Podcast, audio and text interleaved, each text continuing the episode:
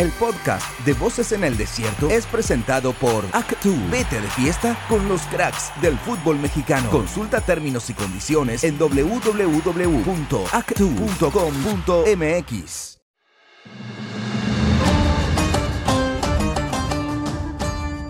¿Qué tal amigos? ¿Cómo están? Los saludamos con mucho gusto en este domingo en Voces en el Desierto.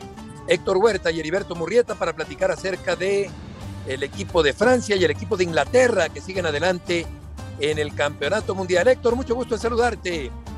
Hola Beto, ¿cómo estás? Qué gusto saludarte también. Pues una demostración contundente de, de Francia y de Inglaterra, ¿no? Ambos ganan con autoridad sus partidos, pasan a la siguiente ronda, los cuartos de final, y se van a enfrentar, va a ser un duelazo, Beto, por lo que vimos hoy de Francia y lo que vimos de Inglaterra, que ambos resolvieron, uno contra Polonia y el otro contra Senegal, resolvieron sus partidos de octavos de final, y bueno, viene una, unos cuartos de final en esta en esta llave muy, muy fuerte, con dos equipos que tienen un gran potencial al frente y que se defienden muy bien.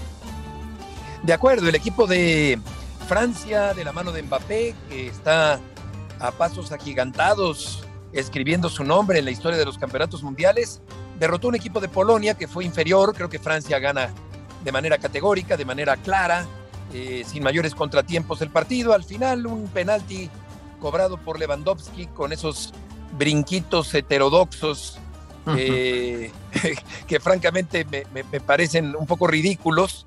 Eh, y en un primer recobro había eh, fallado, marcó el segundo en este partido, pero fue insuficiente Héctor porque el equipo de Francia había ganado ya el partido, lo tenía en la bolsa, fue mejor y Mbappé sigue dando mucho de qué hablar, sigue imparable el atacante francés en este campeonato mundial? Estamos frente a un jugador, Beto, que desde los 17 años ya llamaba poderosamente la atención con el Mónaco, fue contratado por el Paris Saint Germain y ahora que, a los tiene 23 años apenas ya es campeón del mundo, anotó en el Mundial pasado cuatro goles, hoy está superando su propia marca, al llegar a cinco es el líder goleador de la Copa del Mundo, se ve que, va por el título de goleo de la Copa del Mundo, lleva estas cinco anotaciones le permiten eh, pensar, y, sin ningún penalti, ¿eh? le permiten pensar que tal vez estamos hablando de un jugador de época, Beto, porque este futbolista eh, ya a su edad, 23, ya lleva más goles que Pelé en Copa del Mundo. Pelé llevaba cuatro apenas a los 24 años. Mbappé ya, ya lleva sus nueve goles de ahora con los cinco y cuatro. Lleva nueve. Ya alcanzó a Messi, que Messi lleva nueve goles en Copas del Mundo, en cinco Copas del Mundo, Mbappé en dos. También ya superó a Cristiano Ronaldo, que lleva ocho goles. En fin, estamos hablando de un jugador de época que va tras la marca de Close, que es el máximo goleador en la historia de Copas del Mundo. Y bueno, pues este Kylian Mbappé no tiene freno en sus metas. Beto va muy aventajado, va camino a ser uno de los mejores jugadores de la siguiente década, porque ya recordemos que esta este dominio que tuvieron Ronaldo y Messi durante casi dos décadas se está terminando. Están viviendo ellos sus últimas etapas como futbolistas de élite y pues tiene que emerger otra generación, la de, la de Holland, la de, la de Mbappé. Y bueno, pues Mbappé con un equipo tan fuerte como Francia, imagínate tú que pudiera repetir el título de campeón del mundo de hace cuatro años, eh, lo que sería para la carrera de Mbappé. Discutíamos hace rato, Héctor, en Fútbol Picante con Dionisio Estrada, Ricardo Puch y Toño Valle, el papel que juega Messi con el equipo de Argentina y el papel que juega Mbappé con el equipo de Francia. ¿Tú qué crees que depende más Argentina de Messi o Francia de Mbappé? No, Argentina de Messi, Beto. Messi es, es el, gran, el gran líder que comanda esta escuadra argentina porque Francia tiene más talento, Beto. Francia tiene, tiene jugadores eh, al frente como Oliver Giroud, es el mejor goleador de Francia de todos los tiempos tiene a, a Griezmann, que es un jugador de primerísimo nivel mundial, tiene a Osman Dembélé, que fue vendido en su época en una cifra récord por, por el, el, Borussia Dortmund al, Barcelona, eh, tiene, tiene a Rabiot, tiene a Chouameni, que juega en el Real Madrid en lugar de Casemiro, sí, tiene un, un, plantel muy rico en talento, Beto, y en cambio Argentina, pues son jugadores, eh, sí, de, sí buenos, sí con un buen porvenir algunos de ellos, sí muchos de ellos que eh, admiraban a Messi desde niños y hoy están compartiendo vestidor y cancha con él. pero, pero evidentemente que Argentina tiene un peso muy grande en, Messi, lo que haga o deje de hacer Messi va a impactar en el equipo directamente. Y en el caso de Mbappé, eh, que es un jugador determinante, pues no deja de ser eh, un equipo muy fuerte con una figura de este tamaño como la de Mbappé, que, siendo un jugador de altísimo nivel, creo que todavía no se echa al, al, hombro la responsabilidad de cargar con, con el equipo, ¿no? Lo que sí hace Messi con Argentina. Pero ambos son muy importantes, Beto. Ambos pueden determinar el rumbo hacia dónde llegan sus elecciones, ¿no? Porque sus actuaciones son determinantes en los resultados, sobre todo. Sí, de acuerdo. Creo que no es la mejor selección argentina que hemos visto en los últimos tiempos y hay una dependencia en cierta forma de que Messi pueda eh, fabricar jugadas de peligro, que pueda definir partidos como lo ha hecho en este campeonato mundial, a pesar de también haber fallado ya un penalti en el partido anterior. Eh, Messi efectivamente es un jugador que parece caminar a un ritmo semilento, un tanto pasivo, por momentos parece ausente, pero en cuanto se decide, sigue teniendo esa gran claridad mental y esa capacidad enorme para desequilibrar y para definir partidos. Y el equipo de Inglaterra me pareció mucha pieza, Héctor, sobre el conjunto de Senegal hace unos minutos, sin mayores contratiempos, sin mayores problemas, un día tranquilo me parece para Inglaterra. Creo que Senegal se queda muy corto en este partido y el conjunto británico avanza también en el Campeonato Mundial el día de hoy domingo. Sí, sí, fue un triunfo cómodo, Beto, digamos que Senegal presentó dificultad al principio. En cuanto fueron cayendo los goles, eh, se fue diluyendo ya el potencial de Senegal, que creo que con haber calificado en esta Copa del Mundo se da por bien servido.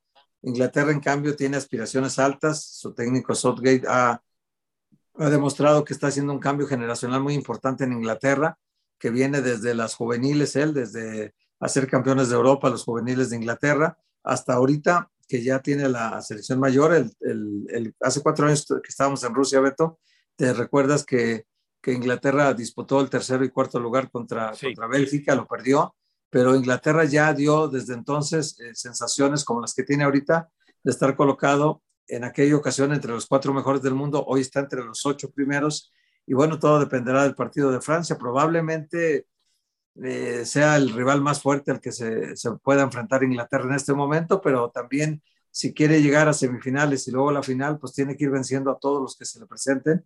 Y creo que en este caso Beto es un rival muy, muy complicado el que tiene enfrente. Y bueno, vamos a ver si Inglaterra tiene el suficiente alcance como para superar la etapa de cuartos de final, donde Francia seguramente le pondrá dificultades distintas de las que ha enfrentado hasta ahora Inglaterra. Pero tiene pues con Shaka, con, con, con Harry Kane y, y, con los Rashford y, con todos los demás jugadores que tiene muy buen nivel Foden, el chico de, del Manchester City. Tiene un plantel muy fuerte también Inglaterra, eh, que está metiendo muchos goles, recibiendo pocos en esta copa y que pues eh, desde aquel 6-2 que le metió a Irán avisó de que venía con todo, ¿no? Esta Copa del Mundo y está demostrándolo pues invicto todavía. Beto no ha perdido ningún partido. Eh, siete puntos en la primera ronda, ahorita ya, ya ganó su, su fase de octavos. Entonces, pues sí, hablamos de una Inglaterra que está en un gran momento contra una Francia que también llega en un gran momento. Así que será un duelazo el que tengan estas dos selecciones en los cuartos de final. Exactamente, de destacar el eh, excelente gol, la magnífica factura del gol con el pie derecho, eh, tiro cruzado con potencia, eh, resuelto Kane para marcar el segundo gol de Inglaterra, que era parte de esta goleada que se ha producido el día de hoy. Para mañana tendremos al equipo de Brasil en un momento donde, como comentabas ayer, está muy delicado de salud, con la salud muy comprometida. Edson Arantes do Nascimento Pelé, el futbolista por antonomasia, el buque insignia del fútbol, el hombre que universalizó este deporte, orfebre de las canchas, el epicentro del juego, un hombre que ha sido eh, la historia misma del fútbol y de manera muy significativa Brasil estará mañana en la cancha buscando avanzar a la siguiente ronda de este campeonato mundial. Un amigo mío decía, Beto, que en, el, en la religión del fútbol Pelé es Dios y los demás son sus profetas. Entonces, eh, Pelé eh, come en mesa aparte, como dijo en una entrevista Dani Alves con Hugo Sánchez, eh, Pelé hay que separarlo y los demás ya los ponemos como los mortales, cuál es el mejor, ¿no? Pero Pelé está en otro nivel. Él come solo en una mesa aparte, porque los que vimos a Pelé, los que tuvimos esa fortuna, eh, los chavos también pueden verlo, ¿no? Lo pueden ver ahorita en muchos videos que hay de Pelé, donde se demuestra la gran clase que tuvo para su época. Sí dicen, pero el fútbol era más lento. Bueno, cada quien juega en su época, ¿no? Y en su época sobresale. Los que son figuras lo demuestran en cualquier época. Yo creo que Pelé en esta época hubiera sido un fuera de serie igual que lo era en su momento, pero claro, a la velocidad que se juega ahora, ¿no? Pelé seguramente jugaría también a esta velocidad. Eh, yo creo que el talento que tenía Pelé no está discusión. Yo creo que es un, es un como dices tú, es, es el buque insignia del fútbol en el mundo, ¿no? Creo que eh, no se puede hablar del fútbol eh, de toda su historia sin hablar de Pelé, ¿no? Sabemos que a los 17 años con 11 meses estaba consiguiendo la Copa del Mundo, eh, siendo niño prácticamente, todavía no llegaba a la mayoría de edad siquiera, y Pelé ya estaba consiguiendo y anotando en la final goles también, ¿no? Que, que no es fácil la presión de una final para un, un niño que está apenas convirtiéndose en adulto, ¿no? Entonces Pelé lo, logró en 58, eh, ahí comenzó su reinado y lo culminó en el 70 levantando y llevándose a perpetuidad la Copa Jules Rimet, que Brasil la ganó por tercera ocasión y por lo tanto la FIFA se lo entregó a perpetuidad, ¿no? Entonces, luego a partir de ahí tuvo la FIFA que inventar otra copa, la Copa FIFA, y esta sí ya no se entrega a nadie en perpetuidad, sino que va cíclicamente entregándosela al nuevo campeón. Pero sí, Pelé marcó una época, marcó una generación y es para el fútbol, pues tiene tanto simbolismo como un balón, ¿no? Para mí no, no me puedo imaginar la lectura del fútbol sin hablar de Pelé o sin hablar de un balón, ¿no? Qué bien estableces esa analogía, el balón indispensable, como casi también lo ha sido el futbolista más representativo quizá en la historia de este deporte, el Rey Pelé, con cualidades, como ya comenta Héctor, muy marcadas, extraordinarias, dos perfiles, elegancia, conducción, técnica individual, cambio de ritmo, pase preciso, creatividad, remate de cabeza, definición, en fin, un eh, cúmulo de grandes cualidades a cargo de Pelé que se encuentra muy delicado en momentos en que Brasil buscará mañana avanzar a la siguiente ronda del Campeonato Mundial. Vamos a ir una pausa. Héctor Huerta y Heriberto Murrieta en esta tarde de domingo en Voces en el Desierto. Los misterios de Qatar serán resueltos. Esto es Voces en el Desierto.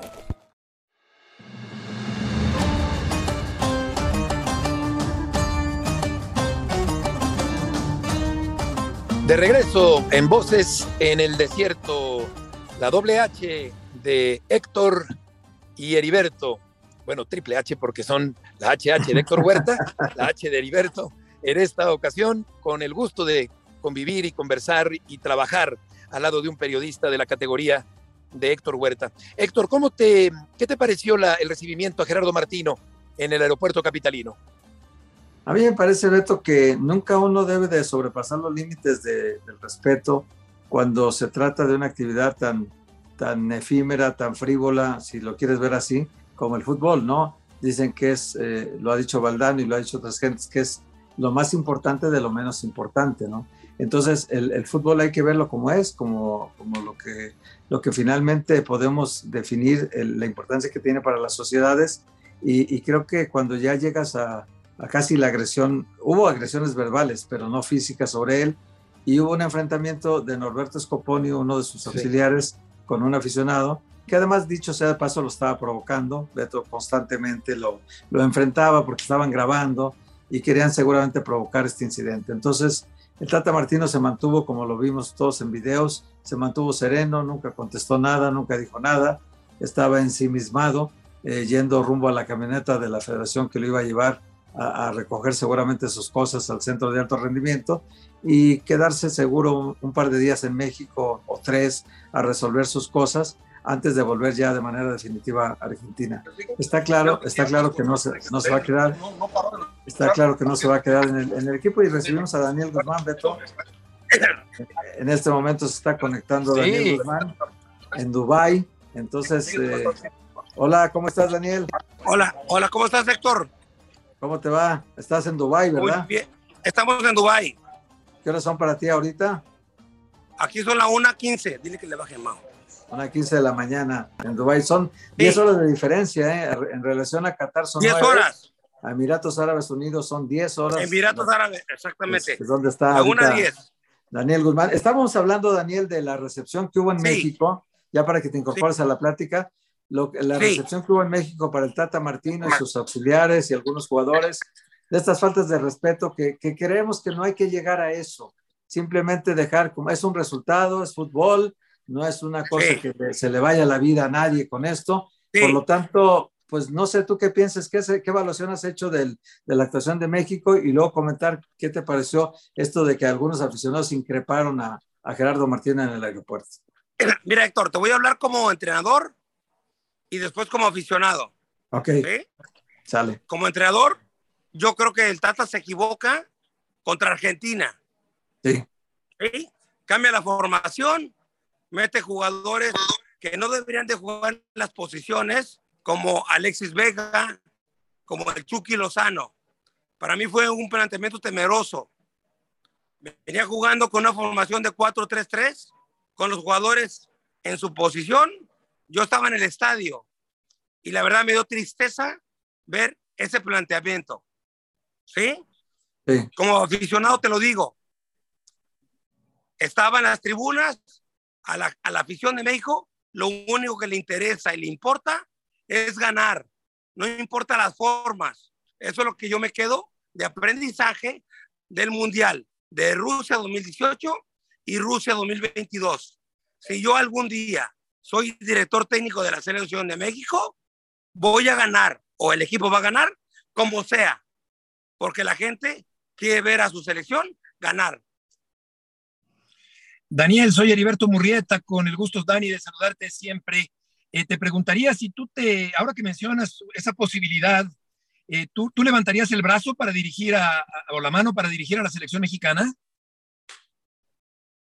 Mira, Heriberto, eh, salí campeón en el 2008, pero en el 2005 tres, trabajé tres años con Santo Laguna.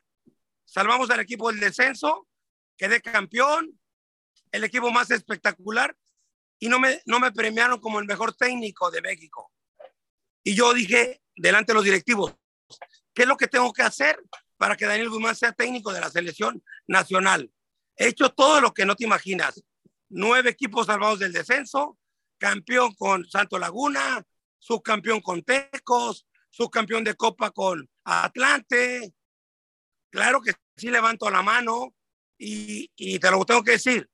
Coincidí con Hugo Sánchez en un, en un restaurante acá en, en, en, Doha y le dije, ya basta de que los extranjeros vengan y nos ganen el mandado. Yo te voy a apoyar. Si tú eres el técnico, yo me gustaría estar en tu cuerpo técnico para salvar a México, para dar una identidad a, a, la selección mexicana y por supuesto, ¿por qué no? Ayudar a que México trascienda en el quinto partido y busquemos el, campeón, el, el campeonato del mundo. O sea, Daniel, que tú en esta plática con Hugo le dijiste que si a él lo nombran técnico de la selección nacional, tú le ayudas en el cuerpo técnico, en la función que te ponga para que la selección mexicana consiga cosas importantes, como lo ha conseguido, dicho sea de paso, con mexicanos siempre, porque los dos mundiales juveniles que se ganaron 2005-2011 con mexicanos, porque la Confederación es 1999 con mexicanos, porque las dos medallas olímpicas, la de oro y la de bronce, con mexicanos. Es decir, siempre hemos ganado con mexicanos algo, Daniel. Héctor, en el, en el 93, les voy a hacer un poquito de, de, memoria. El primer subcampeonato que gana México, lo ganamos nosotros. Sí, con, con Mejía Barón. Con Miguel Mejía Barón, en, claro. el, en el año 93, cuando México tenía miedo de salir y de competir internacionalmente hablando. Yo se lo dije, ya basta. Hay que apoyar al mexicano, hay que darle identidad. Imagínate, Hugo, o cualquier técnico que, ha, se ha formado en México, hacer un planteamiento no nada más de un año, de cuatro, de ocho años, porque tú lo sabes, en México no hay proyectos a largo plazo. Si, si los directivos voltean a ver a, a técnicos mexicanos que son muy capaces con un proyecto serio, le vamos a dar una identidad a nuestra selección mexicana. Daniel, ¿a qué jugadores rescatarías de la participación mexicana en el Campeonato Mundial de Qatar? Mira, Luis Chávez, hablan de Luis Chávez todos ahorita. Yo lo tuve en el, en el Cholos en el 2015. Yo entrené con él, le di la oportunidad que sea titular en era el hijo de Juan Arango y a Henry. ¿Quién fue el técnico que debutó? Andrés Guardado, fui yo, cuando tenía 18 años de edad. Yo creía en él y ahora cinco mundiales. Luis Chávez, le puedes preguntar, yo le di la oportunidad a Cholos, a Henry Martin, tú, tú lo sabes, hay que trabajar en silencio, hay que trabajar a mediano y largo plazo para que el día de mañana, cuando México levante una copa, es por un trabajo silencioso y con una entidad nacional de México. Oye, Daniel, me consta que te has ido preparando cada vez más, me consta que has estudiado mucho, me consta que traes en tu cabeza llena de ideas, llenas de, de proyectos para realizar en el fútbol. Digo, me consta porque todo tu círculo cercano son todos amigos míos, igual que tú, y, y todos sabemos que cómo te has preparado, cómo has querido. Y, y sí. dime tú, ¿por qué no has vuelto a dirigir? ¿Por qué estás bloqueado? ¿Estás, estás vetado? Eh, ¿Alguien te puso el dedo? ¿Qué pasó, Daniel? Héctor, desde los 18 años que debuté a los 57 que tengo ahora, tengo más de 40 años en el medio del fútbol. Nunca he tenido promotor, nunca. Pero gracias a Dios he tenido trabajo. Tú lo sabes, la sí. realidad es que hoy, hoy se maneja con promotores y yo la verdad no quiero tener promotor porque a mí se me hace injusto que un, un hombre que se preparó de los 18 años, que ha hecho las cosas bien, que soy el Salón de la Fama en, en, en, en Jalisco, que he sido campeón como jugador, como entrenador, que he debutado jugadores, que he salvado a nueve equipos del, del descenso, que he sido campeón de liga, que he sido subcampeón, que he sido seleccionado nacional. Así como lo dije en su momento, yo también merezco una oportunidad, pero me la tienen que dar como me dio la oportunidad cuando tenía 18 años. Héctor, me sigo preparando. Ahorita estoy en, en, obviamente, fui a Qatar, sigo viendo vigente en lo que es el tema de fútbol. Estoy muy preparado. Obviamente, si me dices hacer dupla, la haría con todo gusto, porque dos, tres cabezas piensan mejor que uno. Aquí se tiene que trabajar en equipo y poner a México donde tiene que estar. Que no se asusten. México es potencia del fútbol mundial, siempre y cuando trabajen en silencio y les den oportunidad a tanto jugador mexicano, porque ahorita hay nueve extranjeros. Héctor, ¿dónde, sí, ¿dónde te muestras? No, es increíble. Dime dónde te muestras. No puedes. No se puede, no se puede. No se puede. Sí, de acuerdo. Hablas de una manera muy rotunda, muy clara, contundente, con vehemencia, Daniel. Eh, yo te preguntaría sí. por último de mi parte, si crees que eh, rebajando el número de extranjeros, recuperando el ascenso y el descenso, eh, cambiando el sistema de competencia que me parece benévolo, entre otras, eh, entre otros errores del fútbol mexicano, ¿crees que eso ayudaría a, a, que la selección mejorara su desempeño en el siguiente campeonato mundial? Heriberto, a ver, tenemos tanto tiempo en el fútbol, tú, Héctor Huerta y yo, ¿no? Yo te lo digo lo que he vivido. Si no hay descenso, si no hay miedo, pues yo, yo olvídate, yo me, me, me, me tiro la mano. Yo, yo jugué en la liga de la, en la MLC, en San José Clash no hay descenso, es un torneo de barrio. Cuando yo jugaba y tenía que entrenar fuerte, dar mi mejor esfuerzo para no irme al descenso, me preocupaba. Claro. Para andar bien. Y aparte, tenía contrato por un año. Si te, te pones a ver la historia de los delanteros en México, eran extraordinarios. Hugo Sánchez, Luis García, Carlos Hermosillo, Sague, Peláez, Daniel Guzmán. O sea, te pueden mencionar mucho. Ahora Salvador. yo les pregunto, ¿cuántos delanteros mexicanos hay? Tiene que nacionalizar. Funes Mori, no sé. Hay que volver a las bases, a lo que nos dio resultado y seguir compitiendo en la Copa América, en, en la Copa Libertadores, sin menospreciar nuestra zona donde vivimos. Pero si quieres mejorar, tienes que jugar con los grandes.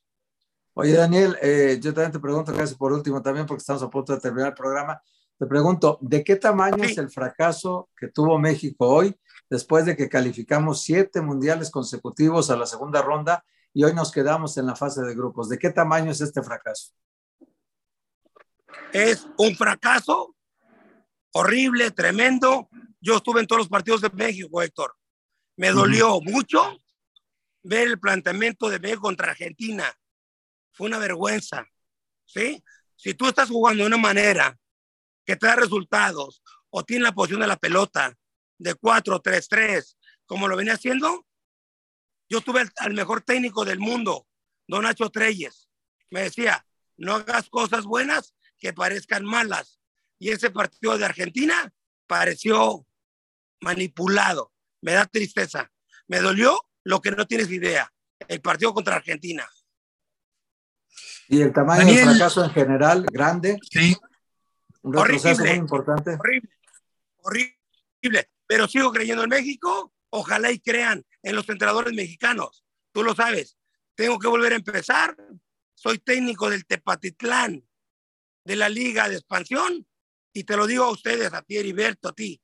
Si yo tengo que empezar a volver a, a empezar de cero, lo voy a hacer para posesionar que el técnico mexicano es muy capaz y puede dirigir en cualquier parte del mundo. Daniel, te agradecemos muchísimo que hayas participado y que hayas dicho cosas de manera tan clara en este programa el día de hoy. Al contrario, Heriberto, te mando un fuerte abrazo. Igual para ti, Daniel, un abrazo muy fuerte. Adiós, Héctor. Saludos para todos desde, desde desde Qatar. Del otro lado del mundo. del otro lado del mundo. Gracias, Daniel. Gracias, Héctor. Y hasta mañana. El podcast de Voces en el Desierto fue presentado por Actu. Vete de fiesta con los cracks del fútbol mexicano. Consulta términos y condiciones en www.actu.com.mx.